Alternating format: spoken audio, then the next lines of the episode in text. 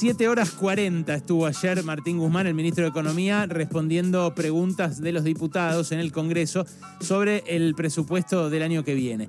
En realidad las preguntas no versaron tanto sobre el presupuesto, sino más que nada sobre el acuerdo con el Fondo Monetario. Porque esa es eh, la verdadera cuestión que va a definir no solo 2022, sino los 10 años que vienen. El ministro de Economía, eh, bueno, reflejó algo que la semana pasada ocurrió y que recién ahora está empezando a salir a la luz, que es que el Fondo Monetario se puso duro. El Fondo Monetario, que tuvo a la misión argentina negociando la letra chica durante toda la semana pasada, les dijo, miren, ustedes van a tener que hacer eh, un ajuste un poco más decidido y un poco más drástico que el que veníamos hablando. Bueno, eh, claro, es algo que el gobierno niega, que todo el tiempo dice que no, pero que en realidad ya este año pasó. Ahora eh, que van a darle un bono a los jubilados de la mínima de 5 lucas, van a reconocer de algún modo lo que perdieron las jubilaciones frente a la inflación el año pasado y este. Pero la verdad que ese rubro del gasto eh, fue solamente uno de los ajustados. Fue solamente eh, el jubilado, la jubilada, el pensionado, la pensionada. Fue solamente uno de los que se vio afectado. Los que más se vieron afectados son los empleados del Estado, que tuvieron una paritaria de vuelta muy por debajo de la inflación y que vienen perdiendo casi el 30%, el doble de lo de Pato Bullrich en 2001 en eh, los últimos cuatro años. Bueno, eh, la discusión estuvo ahí presente durante todo el tiempo, con una oposición que igual dice... Eh, tenemos que acordar con el Fondo Monetario como sea. Ayer se lo decía a Dieguito Iglesias, acá Diego Santilli por la tarde. pero el ministro Martín Guzmán, además, además de bueno, parecer reflejar esta, esta exigencia nueva del Fondo Monetario, fue más allá. Eh, y, por ejemplo, eh, dijo que la inflación este año fue más alta, ayer eh, había admitido, cuando se los contamos acá en vivo porque empezó cuando estábamos al aire, había admitido que el problema de la inflación era el principal. Pero fíjate a qué se lo adjudica. En el Frente Monetario nosotros habíamos asumido que la base monetaria iba a crecer un punto del producto entre el año 2020 y el año 2021, acompañado de un fortalecimiento de la demanda de activos en nuestra moneda y en particular de la demanda de nuestra moneda. Y eso no se registró. Y al no registrarse eso, eh, hubo también una presión adicional por factores eh, monetarios sobre la evolución de la nominalidad. Bueno, como dice Jairo, como dijo Jairo esta mañana, lo dicen difícil. El ministro lo dice en muy difícil.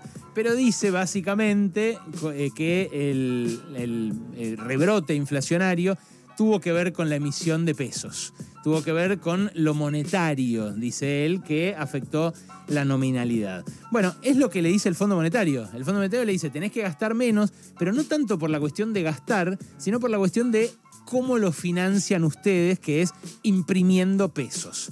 Bueno, acá eh, eh, en general la evaluación que hace el oficialismo de la eh, inflación no es esa solamente. Hay muchas causas por las cuales aumentan los precios, que muchos simplifican en la cuestión de los oligopolios o del poder de los formadores de precios. Tampoco creo que nadie tenga esa visión así tan primitiva. Me parece que eh, hay un montón de cosas que confluyen, pero básicamente lo que más hace subir los precios es el subidón del dólar tremendo que todavía arrastramos de 2018 y que no terminó de trasladarse. Pero eh, esta, eh, esta, renovada exigencia del fondo, esto de que se pusieron duros, también se ve en cómo coincidieron los habituales portavoces de las políticas más ortodoxas con lo que expuso ayer Martín Guzmán respecto del el gasto. Eh, escuchalo, por ejemplo, a Ricardo López Murphy, eh, que en un momento le dice a Guzmán incluso que, que ven la economía apareció porque fueron a la misma universidad. Escucha. Ahora usted planteó, y yo creo que, y usted lo sabe igual que yo, venimos de la misma universidad, que cuando uno tiene objetivos tiene que tener instrumentos. Usted planteó, tengo 10 objetivos, y yo pensaba, ¿dónde están los instrumentos para esos 10 objetivos? No fue ese el único tramo, fíjate este otro.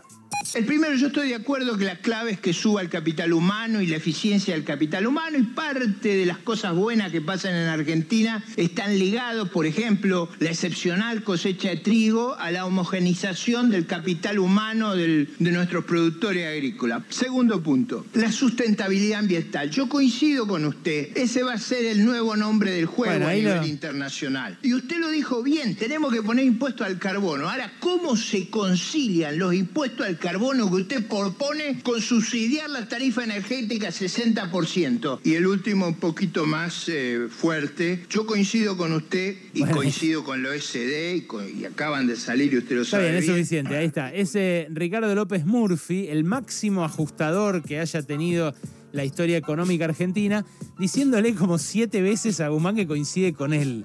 Eh, esto lo ves cuando, cuando ves los números. No es que eh, Guzmán ni que sea un mal economista, eh, es uno de los tipos más formados del gobierno. no es tampoco que sea malo que tenga malas intenciones, que no quiera estabilizar el barco, como dice él, sino que la concepción a la que quedó atada esta gestión, a partir de la decisión que tomó de acordar con el fondo, sea como sea, es una concepción muy parecida a la de López Murphy. Y por eso es lo que escuchabas recién. Por eso López Murphy le dijo, posta, como, no sé, 10 veces a Guzmán, yo coincido con ustedes. Sí, después le hacía alguna crítica, después le decía, no, coincido, pero ustedes subsidian las tarifas y eso no puede ser, que es lo que dice el fondo. Bueno, la oposición de derecha, Juntos por el Cambio, López Murphy, eh, bueno, todos los diputados que asumieron ahora de ese sector, los senadores, tienen un plan muy concreto que es que el eh, gobierno actual haga el ajuste para que en 2023 una economía con menos déficit tenga lo que ellos consideran una plataforma para recibir una lluvia de inversiones. Bueno, ese plan ya lo probamos. Ese plan es el que resultó eh, desplazado del poder en elecciones en primera vuelta en 2019. Lo que no queda claro es cuál es el plan del gobierno. Si es muy distinto a ese, por ahora no se está notando. Pasaron cosas. Cosas. Hasta las 16 con Alejandro Berkovich.